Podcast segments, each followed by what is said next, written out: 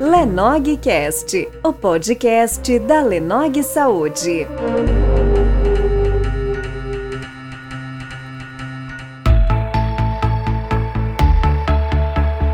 Boa noite, pessoal. Estamos é, iniciando aqui mais uma live hoje. A convite né, do, do PET da engenharia da agronomia, né, engenharia agrônoma.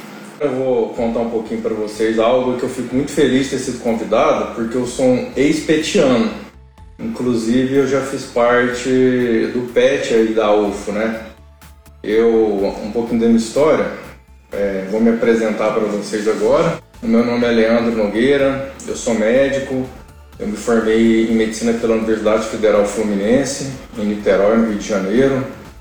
É, fiz minha especialização em psiquiatria pela FUNORTE, fiz especialização em dependência química pela Unifesp e fiz também especialização em homeopatia pela Abra. Mas antes de, de, fazer medicina, eu comecei a fazer engenharia mecânica aqui em Uberlândia, na UF.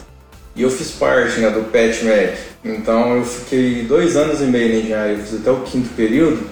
E eu entrei no PET no segundo período, então fiquei praticamente dois anos no PET. Muito legal vocês terem me convidado, né? fico honrado com esse convite e espero que, que seja proveitoso para todo mundo. É, a gente está no Setembro Amarelo, que é o mês de prevenção do suicídio. E, e, a princípio, né, eu fui convidado pela, pela Carolina para estar tá fazendo essa, essa live com vocês, para estar tá fechando aí o mês de Setembro Amarelo e falar um pouquinho com vocês de saúde mental, né, durante essa pandemia e o, Setembro Amarelo. Então, o que que, que que eu acho importante estar tá comentando com vocês? Muitas pessoas têm dúvida por que, que foi escolhido o mês de setembro, por que, que é setembro amarelo, né? É da onde que veio essa campanha. Então a gente vai começar, nós vamos começar falando disso. Tá? É, um, é um mês que foi escolhido porque no ano de 1994, um jovem americano ele tirou a própria vida dentro do carro dele. Ele tinha um Mustang amarelo. E os seus pais, né, ficaram é, bem surpresos, né? A família nunca espera quando acontece isso. E o filho tinha deixado uma carta falando para o pai e para a mãe que a culpa não era deles, né? Que ele realmente não estava bem, que era para os pais ficarem tranquilos que que aquilo não não iria, né, influenciar em, em nada, né, na, na vida deles. E os pais, o que, que eles fizeram? No dia do velório do filho, eles escreveram um bilhete com o nome deles, com o telefone, perguntando para a pessoa se ela estava bem, se ela estivesse pensando em morte ou em desistir de tudo, para ligar para eles que eles iriam ajudá-las. E colocaram um lacinho amarelo, simbolizando um Mustang do filho deles, né? Que era o sonho do filho dele era ter um Mustang antigo, né? E ele tinha pintado a cor amarela. E para surpresa deles, depois de seis meses desse acontecimento, ele eles começaram a receber muitas ligações. E o filho tinha tirado a própria vida no dia 10 de setembro de 1994. Então, por isso que o dia 10 de setembro é o Dia Mundial de Prevenção ao Suicídio. O nome do filho deles era Mike. E aí, no Brasil, essa informação é nova. O Setembro Amarelo começou em 2014 e o Brasil foi o primeiro país do mundo a iniciar o movimento de Setembro Amarelo de prevenção ao suicídio. E a partir daí outros países, inclusive os Estados Unidos, hoje eles têm o movimento Setembro Amarelo, mas o país que começou esse movimento foi aqui no Brasil. Então, vou começar é, respondendo uma dúvida de todo mundo e que é, um, é, algo que vocês têm que defender essa ideia né, e divulgar essa ideia. Hoje as pessoas criticam muito o movimento de Setembro Amarelo, que as pessoas falam assim: vocês só falam de depressão em setembro, tem que falar de depressão o ano todo, tem que falar de suicídio o ano todo.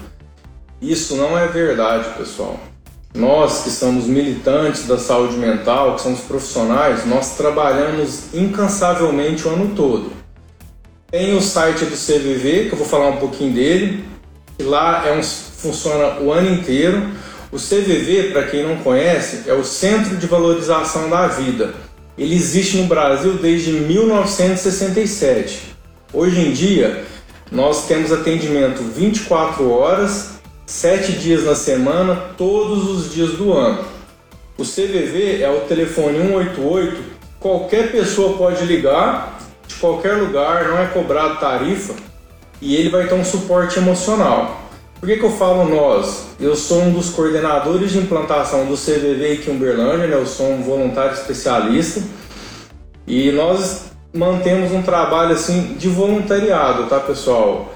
Porque ninguém recebe nada. E o CVV da plantão sábado à noite, domingo à noite, véspera de Natal, Ano Novo, feriado, os voluntários eles fazem esse trabalho magnífico para dar um suporte emocional para todos. Então, divulguem né, o CVV, que é algo muito, muito bacana, muito legal né, de estar tá sendo divulgado.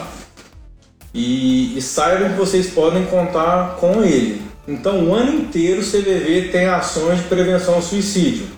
A Associação Brasileira de Psiquiatria criou o site do setembroamarelo.com, que o ano inteiro tem palestras, tem ações, tem promoções, tudo para prevenir a saúde. Quem começar a me seguir nas redes sociais, eu vou mandar aqui, inclusive eu estou assistindo a live simultaneamente. Vocês vão ver que no meu, meu Instagram ele é profissional, tá pessoal? não uso com finalidade pessoal. Vocês mandei, vocês vão perceber que o ano inteiro a gente está falando de prevenção do suicídio, de promoção. Então, setembro, pessoal, fica mais exposto porque é a, é a data que a mídia começa a dar uma, valoriza mais, começa a mostrar mais. Só que a nossa luta ela é permanente, pessoal. Nós estamos militando aí é, constantemente, né? Somos muitos voluntários. Então, é, não caia nessa armadilha de achar que o movimento Setembro Amarelo acontece só em setembro. Ele acontece o ano inteiro. Em setembro a gente ganha mais evidência. Então, acho que são ações que, que precisam ser ser valorizados e eu vou começar, como eu sei que a maioria aqui são universitários, eu vou começar falando voltado para vocês, tá? Hoje eu sou pós-universitário, né? Eu até brinco que eu estendi minha vida universitária, né? Que eu fiz três anos praticamente de engenharia, mais seis de medicina, depois mais três de especialização, então eu tive uma vida universitária muito grande, né? E foi muito bom. A gente sabe que, tem o lado bom. Só que hoje em dia, uma realidade que eu vou conversar diretamente com vocês aqui é o aumento de suicídio entre estudantes universitários. Isso acontece assim, no Brasil inteiro, infelizmente é, é um dado que só tem aumentado. E entendam, o suicídio ele pode ser prevenido. 90% dos casos de suicídios podem e devem ser prevenidos. Nós poderíamos fazer isso. Ué, Leandro, mas como assim? Por que, que pode ser prevenido? Porque 90% dos suicídios acontecem devido a um transtorno mental. Quais são os dois mais comuns? Depressão e dependência química. E depressão e dependência química tem tratamento.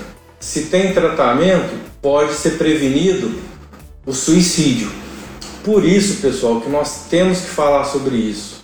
Já quero desconstruir aqui com vocês outro mito. Ah, Leandro, falar de suicídio vai fazer as pessoas é, a cometerem mais atos ou tentativas de suicídio. Isso não é verdade. Falar sobre o suicídio, ele previne suicídio, porque ele traz informação e pode encorajar pessoas que estão passando por algum sofrimento a procurar ajuda. E vocês que estão assistindo essa, essa live hoje podem colaborar com isso também, levando informação para as pessoas, é, ajudando os amigos. Né? Não precisa ser médico, não precisa ser é, psicólogo ou ser profissional da saúde para ajudar alguém que está com ideação suicida. Basta ter informação, que nós vamos levar informação para vocês hoje, e terem disponibilidade para isso. Então, vamos falar da universidade. Quais são os sintomas que vocês podem perceber nos colegas de vocês que estão entrando num quadro depressivo num, num quadro de dependência química? Primeiro, ele começa a mudar o comportamento.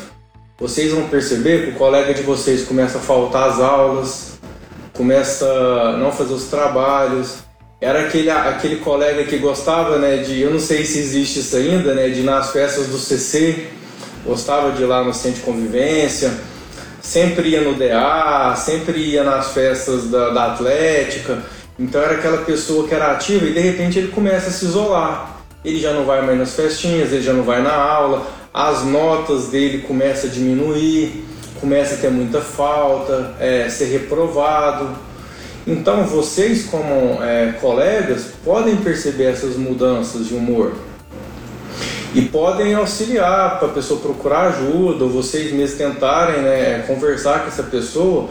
Então um dos primeiros sinais é esse. A pessoa começa a ter um isolamento social, perde o desempenho das, das atividades acadêmicas, começa a fazer uso abusivo de drogas. E essa pessoa era aquela pessoa que como a maioria dos jovens gostava né, de tomar uma, de vez em quando exagerava, mas nada que saía do, do controle. De repente ela está usando numa quantidade muito agressiva, onde ela está começando a ter riscos né, de ter uma, uma overdose, às vezes com outras drogas né, mais pesadas, ilícitas. Então os amigos né, têm que ficar atentos e falar, opa, mas aquela pessoa ali não usava cocaína, não usava MD, agora ele está tá diferente, está faltando aula está usando muita substância, né? Deve ter alguma coisa errada. E são sinais, pessoal. Esses são sinais de que algo na vida da pessoa não vai bem. Sempre foi aquela pessoa alegre, falante, descontraída, de repente ela está mais introvertida, está mais calada, ela fala de coisas negativas, ela perde o autocuidado, você começa a perceber que a pessoa não tem mais aquela autoestima, né, com questão da, da, das roupas que veste, da forma como ela vai para a faculdade, né. Então, isso daí todo mundo consegue observar e pode ajudar. Com certeza vocês podem auxiliar nessas questões, pessoal. Outra coisa que, que é interessante assim, né, para vocês observarem também quem fala que vai cometer o suicídio tenta e pode conseguir. Então eu vou trazer um dado científico aqui para vocês, né, de, baseado em estudo, de cada cinco pessoas que falam que vão tirar a própria vida, três tentam tirar a própria vida e uma consegue. Como aqui é o pessoal da área das exatas, né, o que, que significa isso? 75% das pessoas que falam que vão tirar a própria vida tentam e 20% conseguem. Então é um número muito grande. Então essa conversa de quem fala não faz não existe. Quem fala está pedindo ajuda. Quem fala é um pedido de socorro. Então valorizem a pessoa quando ela pedir ajuda, falar ou quando ela se um outro sinal é quando a pessoa começa a se automutilar, se cortar, você vê o colega lá com os braços tudo arranhado, riscado, às vezes a, a barriga, a perna. Isso é um pedido de ajuda. Então, não menospreze. As pessoas que, que estão em sofrimento, 75% delas falam e elas poderiam ser ajudadas. Tá? Então, guardem essa informação e multipliquem essa informação. Né? Para acabar com esse estigma de que é frescura, de que é falta de vontade da pessoa, falta de Deus. Pessoal, quem entrar na minha, no meu perfil vai ver que eu tenho uma, um vídeo que eu postei no primeiro dia, no primeiro de setembro, que foi um vídeo que o padre Fábio de Mello fez para o CVV relatando quando ele teve uma crise suicida, que ele pensou em tirar a própria vida. Por que eu estou falando para vocês? Porque algumas pessoas chegam ao absurdo de falar que é falta de Deus. A pessoa que tenta suicídio, ela não tem Deus na vida. E vocês vão ver o depoimento do padre Fábio de Mello, que é uma pessoa extremamente religiosa e que ele adoeceu, teve problema com depressão e síndrome do pânico, e ele relata que ele teve esse momento de pensar em desistir de tudo. É um vídeo curto, pessoal, de um minuto e meio, tá aqui na, no meu perfil, depois vocês dão uma olhada, tá? E agora, né, acho que já falei muito, vou deixar depois aberto para dúvidas. Né, nós temos algumas convidadas aqui que eu acho que vai ser muito bacana essa interação, né? Que, que vamos proporcionar para vocês hoje. É, seguindo o script aqui, né, que eu combinei previamente com a, com a Carol, da, da agronomia, nós vamos começar falando com a Letícia. Olá, Oi, Letícia, boa noite. Oi, Letícia, boa noite. Tudo bem? Boa noite, Leandro. Boa noite, todo mundo que está assistindo a live. Prazer, né, estar aqui hoje, contando um pouquinho da minha experiência, né, com vocês. Se Confesso que é uma tarefa. Pra nós. Ah, sim. Então, meu nome é Letícia, eu tenho 24 anos, estou cursando o último período, né, o último semestre de agronomia aqui pela UFO. E a convite da Larissa, né, minha amiga orientadora, ela pediu para que eu compartilhasse com vocês, né, a minha experiência com a depressão, o que que eu passei, o que que eu tenho vivenciado, né, com, com relação à depressão. Eu acho que é um assunto delicado, um, um tabu ainda, né, para muitas pessoas que não têm o entendimento, não têm o discernimento de compreender o outro né? Então, eu vou falar um pouquinho, vou, vou tentar ser bem breve, estou um pouquinho nervosa, mas eu vou começar contando como tudo começou, como tudo iniciou na minha vida. O que, que aconteceu? É aquela pressão que todo aluno né, do ensino médio tem de passar na faculdade, é, de conquistar uma vaga numa federal, né? É assim, eu passei por isso. Inicialmente eu não passei aqui em Uberlândia, né? Aí eu falei, poxa, que frustração, né? Eu queria passar aqui na faculdade em Uberlândia. E aí eu passei em outra cidade, né? Optei por ir, fiquei lá um semestre. Só que eu não estava assim feliz, satisfeita comigo mesma. E aí eu estudei novamente, né? É, eu fiz só um semestre lá e já tinha matriculado, é, já tinha feito a minha inscrição, né, no, no vestibular de novo, e aí eu fiz um semestre e passei para Uberlândia. E aí eu tive aquele choque, né, de realidade, eu achei que o nível mais difícil, é uma cobrança. E aí eu falei, cara, será que eu fiz uma escolha certa? E aquela autocobrança. É, meus pais, assim, são é, sensacionais, minha família, né? Eu acho que a gente tem que ter gratidão para essas pessoas que ajudam e que tentam, né, de alguma forma amenizar.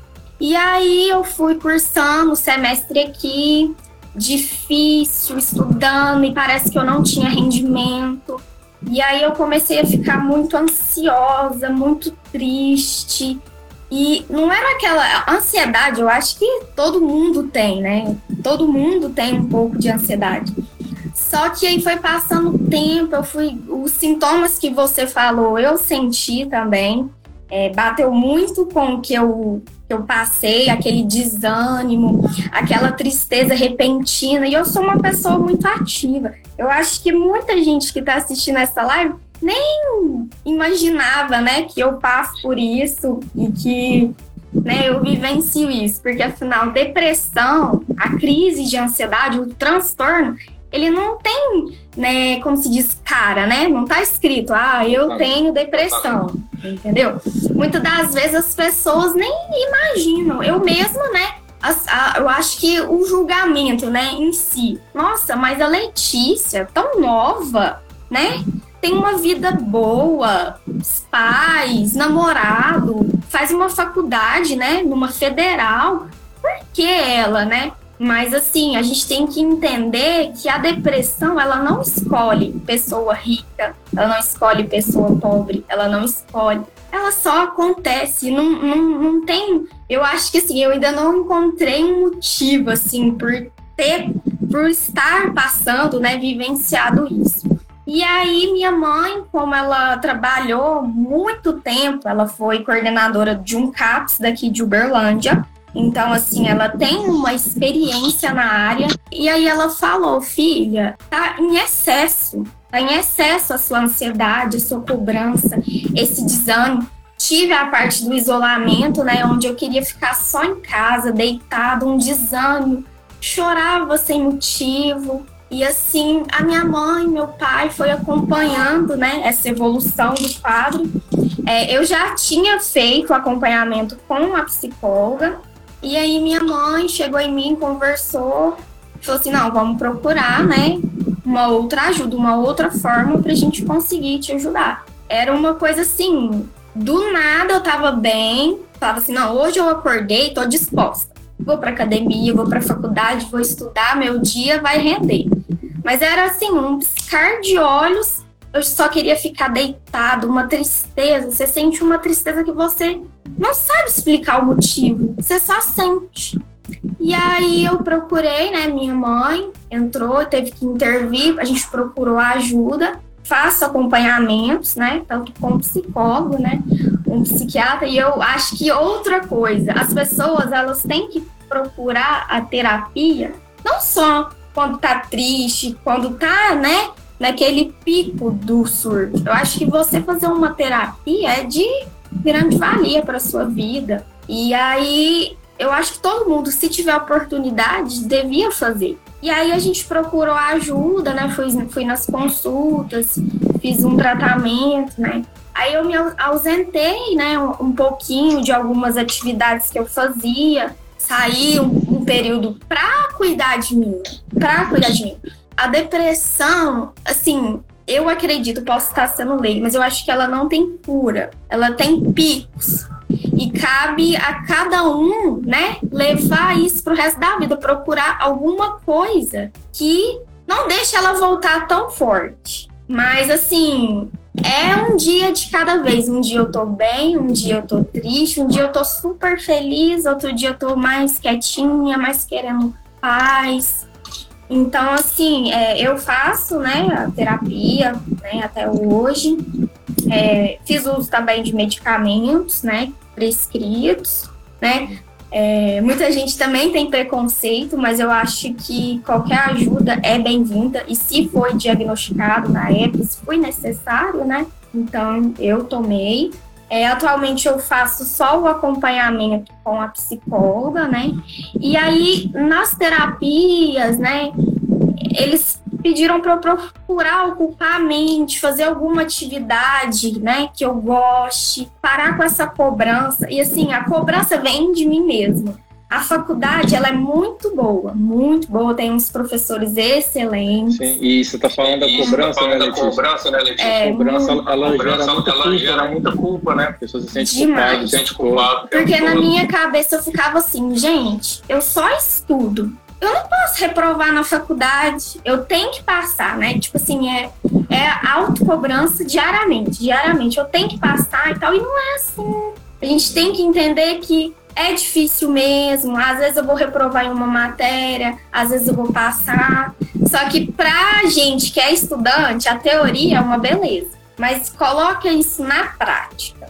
Então, assim, é muito difícil. É, eu, assim, eu tô, é, eu, muito, assim, eu tô grato muito você grato você estar participando. Isso que você está fazendo é um, tá é um ato de coragem. Um ato de coragem. Uhum. Você está colocando tá coisas colocando da sua vida, pessoal, da vida aqui. pessoal aqui. Só que, pelo, Só que pelo, por, esse gesto, por esse gesto, você vai ajudar muitas você pessoas. Você vai ajudar também. muitas pessoas também. Porque... É, eu até conversei com a Larissa que eu tava meio com receio, porque é um, um assunto pessoal Sim. e tal. Mas eu acho que você abre portas para quem sofre calado, para quem não tem ninguém para conversar, desabafar.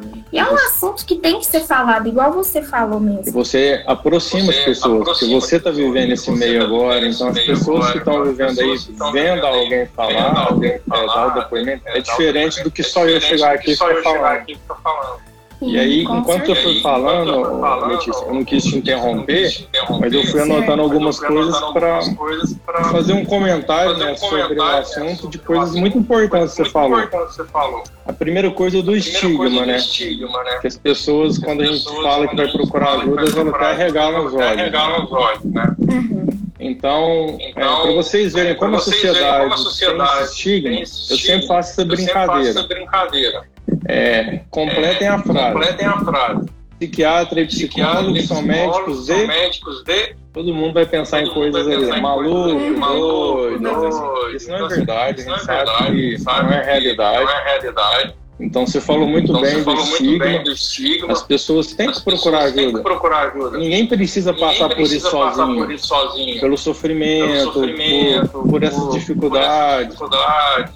Então, assim, eu acho que então, essa assim, informação que essa informação trazendo, trazendo, de que você procurou ajuda, de que você ajuda, fez o que foi indicado, no, momento, no momento, eu acho que isso é, é muito importante, é muito frisar. importante frisar. Outra coisa que você, falou, aí, que você falou aí é, algumas, é, coisas, algumas que as pessoas coisas que tentam fazer para ajudar, ajudar e acaba atrapalhando. e acaba atrapalhando. Por exemplo, Por a pessoa exemplo, chega e fala para a pessoa que está com pessoa tá depressão. com depressão. Olha, você tem Olha, tudo, você você, tem tem, uma tudo, família você tem uma boa, família você tem uma boa, faculdade, você tem isso, e você isso, não e você precisa não ficar assim. precisa ficar assim. Isso gera mais culpa Gera na mais pessoa, culpa na pessoa. porque ela já não está bem. Então, Letícia, essa questão do estigma que você falou é muito importante. Eu achei muito bacana você ter falado sobre isso e sobre o motivo, né, de, de ter depressão. Não existe um motivo. Você nunca vai encontrar.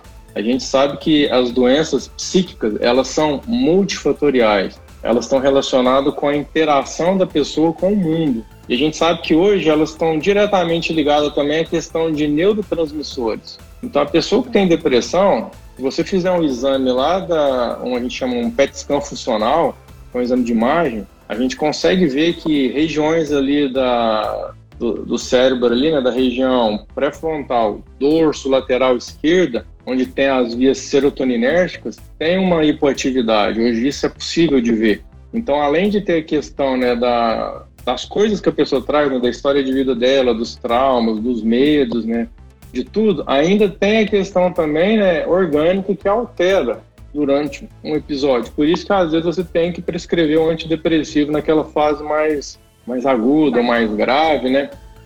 Agora eu vou te fazer, vou te trazer para uma reflexão que você falou algo aí que eu particularmente não concordo. Mas não é, essa aí não é consenso médico. Muitos médicos concordam com você. É a questão da definição de cura. Cura é uma definição, eu falo que é filosófica, né? Para mim, a depressão tem cura. E eu vou te falar por quê. Você, por exemplo, você pega uma pneumonia. Aí você vai lá, faz o exame lá, o raio-x, né? Vê que seu pulmão está infiltrado.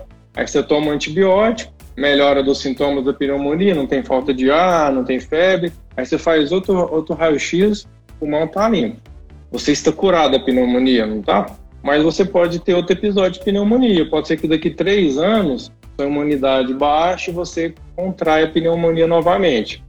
Então a depressão, quando a gente faz a remissão dos sintomas, a pessoa ela volta a ter a vida dela. Quando você tira os sintomas, ela pode ter outro episódio depressivo? Pode como qualquer outra doença. Então, assim, tem o tratamento, igual é, você falou, você não está tomando medicamento. E as pessoas têm esse medo de achar que antidepressivo vai ser para a vida inteira. Não, pessoal, antidepressivo é só durante a crise depressiva. A pessoa saiu daquela crise depressiva, a gente faz o que nós chamamos de desmame, né? A gente vai reduzindo as doses da medicação e, e vai fazendo o desmame. Mas assim, Letícia, muito legal o seu depoimento, tá? Eu acho que você trouxe aqui é, informações valiosíssimas e que fica, você vai ter a tranquilidade e a certeza que muitas pessoas estão vendo isso e você vai estar ajudando muitas pessoas a procurarem ajuda. Isso aí é algo certo, né? Eu te agradeço, tá? Eu falei pra Larissa, ah, se eu começar a chorar no meio da live? Aí ela, não, fica tranquila e tal. Eu sou um pouquinho emotiva, mas assim, valeu a oportunidade. Eu acho que a gente está aqui né, para mostrar experiências da vida, né? E ver na prática mesmo como que, que funciona, né? Não só uma fala científica, né? Ver encarar de outra forma. É, e, e, isso aí, né, é, a gente vê que você tem uma fala muito empática, né? Você tem, é, literalmente, você tem a empatia, né, do, do que você já passou. Então, acho que falta hoje no mundo, né, não só com relação à depressão, né, mas com relação a tudo, né, a política, a economia, a sociedade. É, falta empatia das pessoas, né? Falta aquela coisa da pessoa se colocar no lugar do outro, entender o sofrimento do outro. E ver que não é uma preguiça, uma moleza, o corpo mole. É frescura. Porque, assim, se fosse para escolher, né? Quem que escolheria estar vivendo numa situação dessa? Então Hum. não é uma escolha eu ficar deitada, eu dormir, eu faltar à faculdade, eu querer desistir. É uma coisa mais forte, né? Que às vezes você não consegue controlar. Então é isso mesmo, pessoa, as pessoas têm que ter né, o cuidado na fala, a compreensão e a empatia. E ajudar um ao outro. Olha, eu fiquei muito, muito feliz né, de poder participar com você dessa live, ô, ô, Letícia. E prazer te conhecer virtualmente, né? Hoje é o que é possível, né? Se não fosse nessa época, talvez a gente podia fazer lá no auditório da UFO, né? Com mais pessoas, né? Mas hoje não é possível pela questão que nós estamos vivendo, mas é, continue aí com, com a sua luta, né? A gente sabe que é uma luta diária e que você está vencendo ela, né? E, e que hoje você colaborou para o auxílio de todas as pessoas. Obrigado Obrigada. E, e até mais. Tá certo. Muito obrigada. Um prazer. Tchau, gente. Pessoal, muito bom, né? O depoimento da, da Letícia. Agora nós temos outra convidada. Então, eu tô falando, essa live aqui tá, tá muito chique. Nós vamos convidar agora a, a Luna. Né, Luna? Boa noite, Luna. Seja bem-vinda. É, boa noite, gente. Eu sou aluna. É, no cartório eu sou Ana Flávia, mas prefiro Luna. É, eu tenho 26 anos, sou formada em arquitetura de urbanismo. Hoje eu trabalho como UX designer. E eu fui convidar a participar dessa conversa que não tem nada a ver com agronomia por causa da minha irmã. É, eu não sei quantos de vocês conheceram ela ou tiveram notícia do que aconteceu com ela, mas ela era estudante de agronomia. E, se eu não me engano, ela estava entrando no quarto período do curso quando ela cometeu suicídio. A professora Larissa ela entrou em contato comigo semana passada para falar um pouco da minha irmã e de como eu, tô, eu tenho superado essa situação e eu decidi ser o mais sincera possível nessa conversa. É, eu fiquei um tempo pensando sobre o que falar e eu acho que mais importante do que falar sobre a minha superação é falar sobre o motivo do que aconteceu. É, minha irmã e eu, a gente foi vítima de narcisismo materno e por mais que esse seja um assunto desconfortável para mim e para muita gente, eu acho necessário falar. Pra, até mesmo para desmistificar toda aquela velha crença de que ah, toda mãe é boa ou toda mãe ama seus filhos.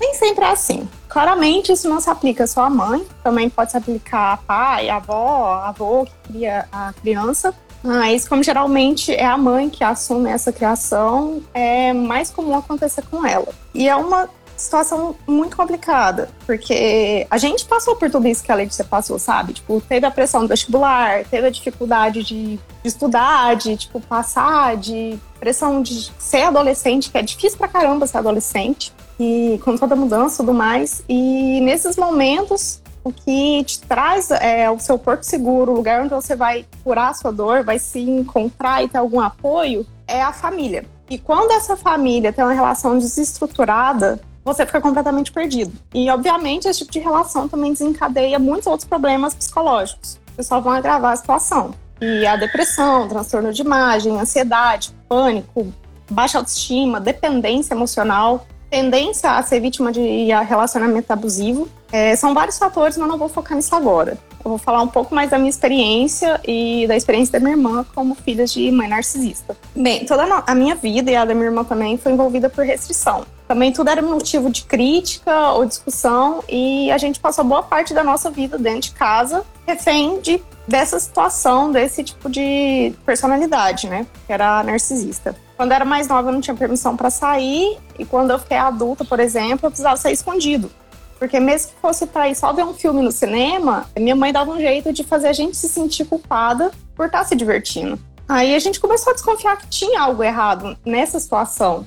Mas como a gente tinha sido afastada de toda a família e a gente dependia do meu pai que morava com a minha mãe, não fazia nada a respeito, meio que só restava aceitar mesmo a situação. E a gente vivia o tempo todo com medo do que, que ia ser o próximo gatilho para começar com agressão verbal ou agressão física. E, por exemplo, a gente estava na escola, faculdade, e não conseguia concentrar, porque ela estava o tempo todo ligando para brigar por motivo estúpido. Por exemplo, ah, minha escova de cabelo sumiu. O que você fez? Acusava a gente o tempo todo dar despesa, fazia a gente se sentir culpada, mesmo tendo uma uma condição financeira legal, que a gente podia simplesmente estudar sem precisar se preocupar com trabalhar, e ela fazia a gente se sentir culpada por isso. Mas só que quando a gente falava em trabalhar, aí ela criava um escarcel. Ela não aceitava que a gente fosse trabalhar e tivesse independência financeira. Uma outra questão também que foi bem pesada é que ela, fazia a gente de vítima para as amigas, para dizer que ela era uma excelente mãe, que estava apoiando a, é, a nossa busca por psicólogo e tratamento psiquiátrico.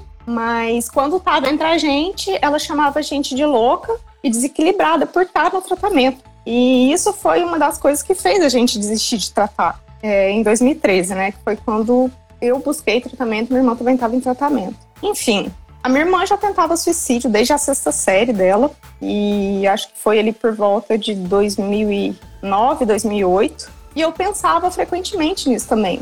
É, eu cheguei a fazer umas três tentativas. Claramente eu não tive sucesso, porque eu tô aqui. E na realidade não é tão sucesso assim, mas enfim. E a minha irmã chegou a passar no vestibular em Lavras. E ela desistiu. Ela estava lá, estava estudando lá, mas ela desistiu, voltou para Uberlândia, porque minha mãe passava o tempo todo ligando para brigar com ela, porque era a forma da minha mãe tentar controlar ela de longe. Enfim, aí minha irmã decidiu voltar e tentar agronomia aqui em Uberlândia. E nisso a situação dentro de casa estava insustentável. E por uma orientação do amigo da minha irmã, a gente decidiu sair da casa dos nossos pais. Durante uma viagem deles, a gente acabou mudando, né, meio que em segredo. A gente conseguiu mudar contando com a pensão que a gente recebia do meu pai, porque supostamente eles estavam separados, apesar de morarem na mesma casa, tipo, 10 anos já.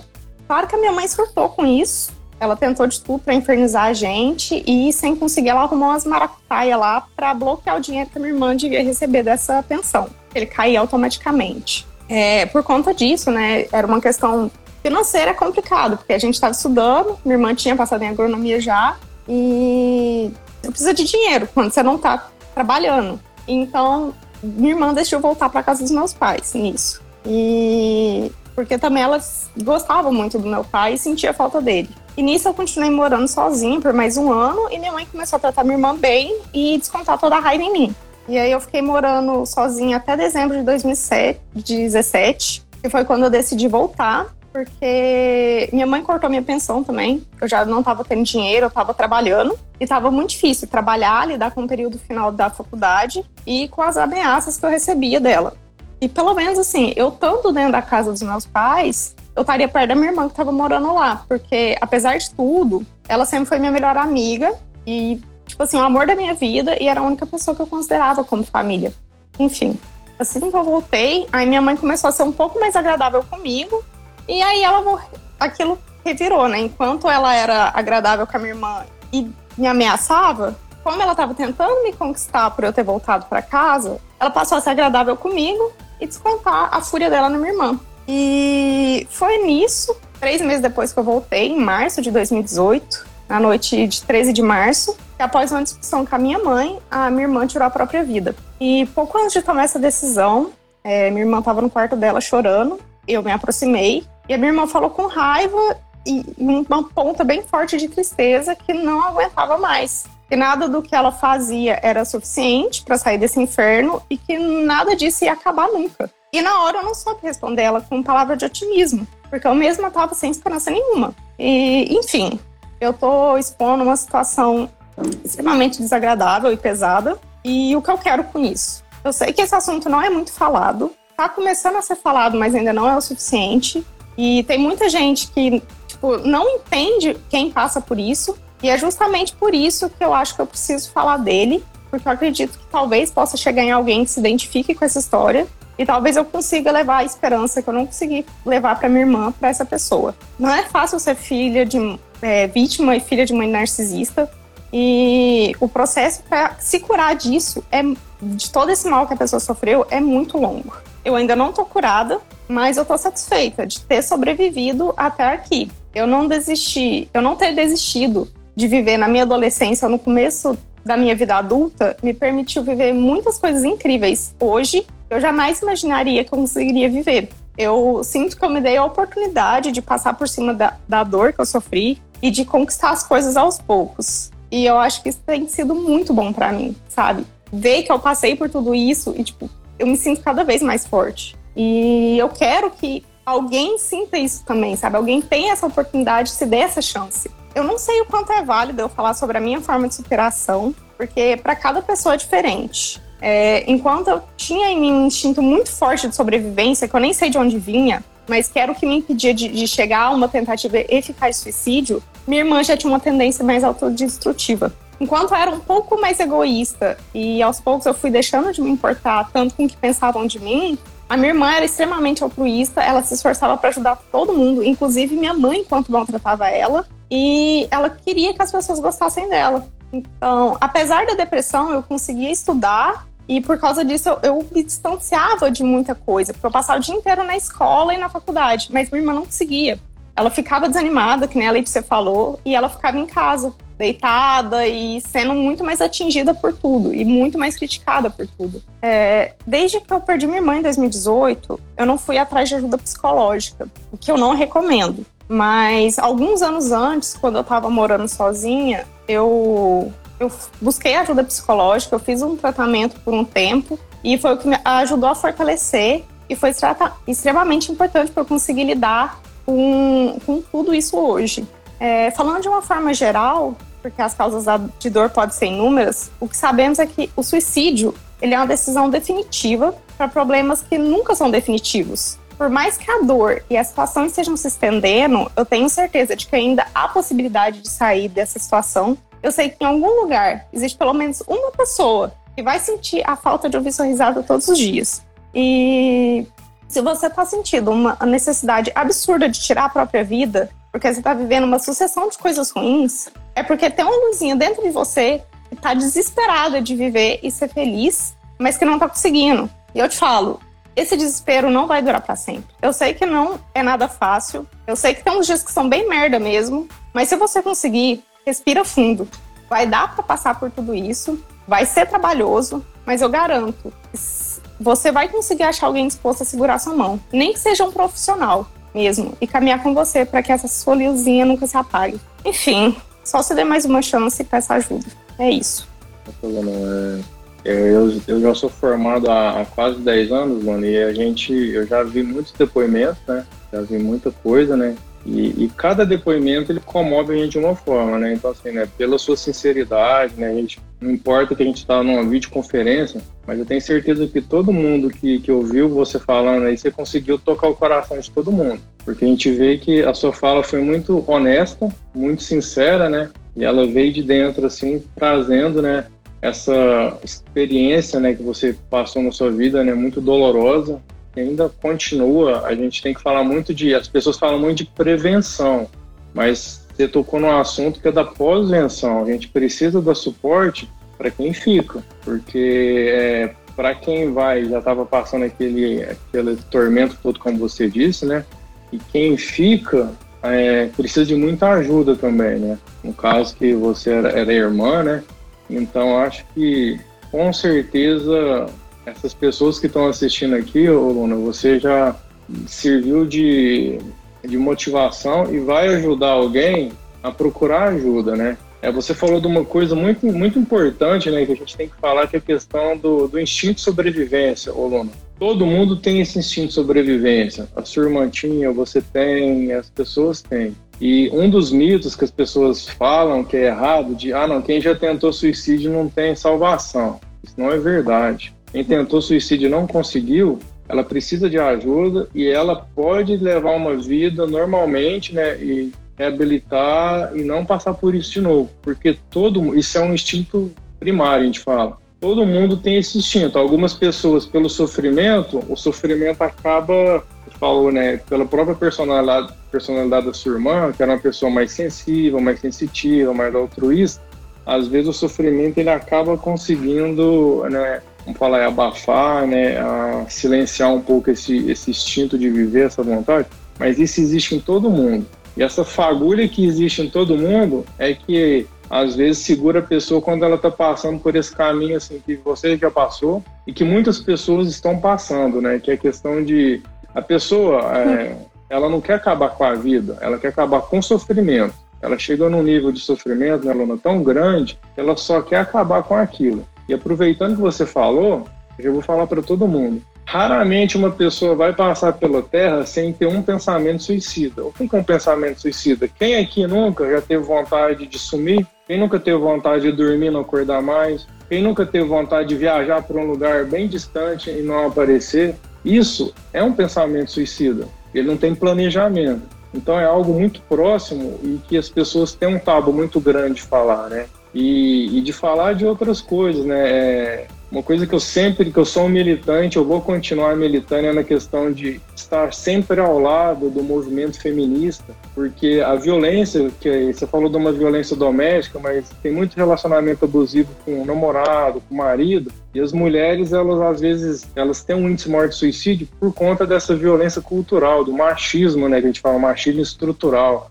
Então, assim, nós homens temos que dar vozes às mulheres, né, temos que apoiar, tendo que elas quiserem, né, que o movimento é o movimento delas, né, a gente só, nós somos coadjuvantes, elas são as principais, porque a gente tem que militar nisso para estar tá trazendo ajuda, porque tem, tem muitas mulheres que perdem totalmente o sentido por estar tá sofrendo uma violência dentro de casa, às vezes do pai, às vezes do, do cônjuge. Então, essa fala, né, a gente. É, eu tenho muita tranquilidade para falar sobre isso, né, que se existe um movimento feminista é porque existe machismo, não faz sentido é, criticar a existência deles, porque as mulheres elas precisam é, se posicionar, precisam é, lutar pelos seus direitos, pela igualdade, né? Então essa fala, quando você traz um sofrimento que você teve em casa, eu quero estender, né? Porque tem muitas mulheres hoje que estão passando por algum tipo de abuso psicológico, abuso em algum tipo de relacionamento, e podem procurar ajuda, né? Não precisa, você falou muito bem, a pessoa não precisa passar por isso sozinha. Ela, se ela não tiver ajuda de familiar, como vocês não tiveram, se ela não tiver ajuda de amigos, liga no 88, procura um profissional, porque hoje as coisas estão começando a engatear para melhorá-lo. Então, assim, eu sou muito grato pelo, pelo sua fala, né? Hoje eu aprendi mais do que eu tô, acho que eu só tô é, fazendo a mediação, né, do Sul e da Letícia, porque a gente aprende muito, né? E essa questão que você trouxe para a gente né, é para mexer com a nossa empatia, de, de entender o sofrimento, né? E eu já recebi algumas perguntas aqui no. A pessoa não, teve, não, não perguntou diretamente, mas mandou aqui no direct sobre né, o que fazer, né? Por exemplo, você tem um, um amigo ou uma amiga que você vê que ela está com esse pensamento, né? E que ela está passando por esse momento, né? O que fazer? Eu falo que tem quatro passos. O primeiro, pessoal, não julgue a pessoa. Não fala para ela que ela tem tudo na vida, que ela tem uma família boa, que ela... isso é julgar, isso é você está julgando que ela não podia sentir aquilo. Respeite o sentimento dela, né? Entenda, não menospreze, porque ninguém sabe o que o outro está passando. Então, a primeira forma de ajudar alguém que está passando por uma situação né, de crise suicida, que a gente fala, é não julgar. E a segunda questão, que está diretamente ligada com a primeira, é acolha a pessoa. Deixa ela sentir. Se você não souber o que falar, não precisa falar nada. Igual você falou assim, eu não sabia. Mas talvez ali você ajudou sua irmã, talvez você deu um abraço nela, talvez só de você estar tá ali ouvindo ela, isso já ela já teve com quem compartilhar o que ela estava sentindo. Se você não souber o que falar, não tem problema. Escuta a pessoa e só dela ver que tem alguém ali interessado em ouvir o que ela está dizendo, isso já é terapêutico. A pessoa já se sente importante, já se sente acolhida, então, o segundo passo é escute. Ah, eu não sei o que falar, não diga. Segura na mão dela, deixa ela chorar, fica ali perto dela, para ela sentir que ela foi acolhida. Todos são muito interligados. Né? O terceiro passo, pessoal, é garanta a segurança daquela pessoa naquele momento de crise. Porque no momento de crise, as pessoas cometem o suicídio por impulsividade. Se passar aquele momento, ela não vai fazer. Então, o que é garantir? Se você está na faculdade, ela está tendo uma crise lá, acompanha ela até a casa dela, porque talvez no trajeto ela vá, ela resolva ir para a BR, ou ela resolve ir no viaduto, ou para outro lugar. Não, eu vou te levar até na sua casa, faça companhia, avise alguém da rede de suporte daquela pessoa, ou um familiar próximo, né, que ela possa contar, ó, ela não tá legal. Fica junto, acho que garantir a segurança da pessoa durante a crise é importante. E se for uma crise muito aguda, assim, que você vê que você não vai conseguir, que às vezes a pessoa está se automutilando, muito agitada, peça ajuda, gente. Liga pro SAMU 192, que em Uberlândia é 192, né? 193, que é os bombeiros. Eles têm uma equipe treinada para esse tipo de, de intervenção, né? Que eles vão lá, eles hoje eles estão mais humanizados, né? O Corpo de Bombeiros tem um treinamento fantástico com até o Major Diógenes e que faz isso no Brasil inteiro de forma gratuita, treinando as equipes do Corpo de Bombeiro. É um atendimento. Antigamente o atendimento do bombeiro não era humanizado. Eles chegavam, agarravam a pessoa, prendiam e levavam para o hospital. Hoje eles fazem uma intervenção humanizada de conversar, de acolher. E o quarto passo é ajude a pessoa a procurar um profissional às vezes ela está tão debilitada, ela está num sofrimento tão grande que ela não consegue ir sozinha, não consegue marcar um psicólogo, não consegue marcar um psiquiatra, não consegue. Então se dispõe, olha, vamos marcar, eu vou te acompanhar, eu vou junto com você, é, vamos juntos, é, você não vai passar por isso sozinho. São quatro passos que eu falei para vocês, que não precisa ser médico, não precisa ser psicólogo, não precisa nem ter ensino médio completo, nem fundamental. Basta ter empatia, né, Luna? Que é não julgar, que é acolher, que é garantir a segurança da pessoa e, e ficar junto com ela, né? E ajudá-la a procurar o, o tratamento. Então, assim, Luna, muito. Eu tô até te agradecendo em nome do PET, né? Que eu que estou porta-voz hoje aqui do PET da agronomia. É, eu acho que foi muito emocionante, né? Eu me comovi e eu vejo isso no meu dia a dia. E eu acho que as pessoas elas não podem ser insensíveis. A gente não, nós não podemos nos acostumar com o sofrimento. A gente tem que ser sempre sensível, né? Então, é, se você quiser fazer umas considerações também, porque daqui a pouco o Instagram vai desconectar a gente. Mas muito obrigado. A minha palavra é de gratidão pelo seu, pela sua participação hoje conosco. Eu agradeço, gente. Tipo assim, é difícil, mas falar é importante. E eu quero só comentar, antes do Instagram deslogar a gente, é, o Cláudio comentou que ele espera que tenha melhorado o relacionamento com a minha mãe.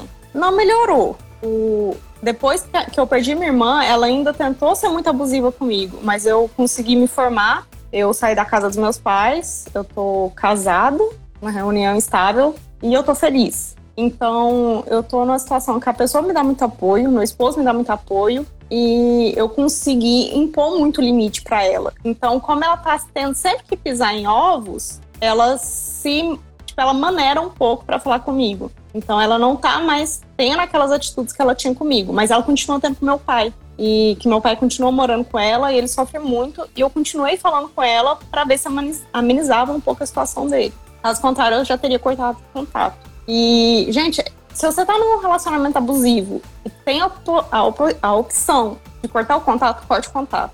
Você não é obrigada a ficar aguentando gente que te maltrata, gente que faz você se sentir mal porque é da sua família. E ainda mais com um relacionamento abusivo com, com um parceiro. Não, gente, pelo amor de Deus.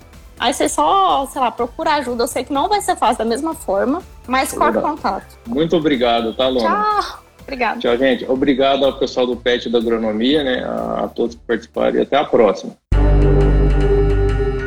Lenogcast foi apresentado por Leandro Nogueira.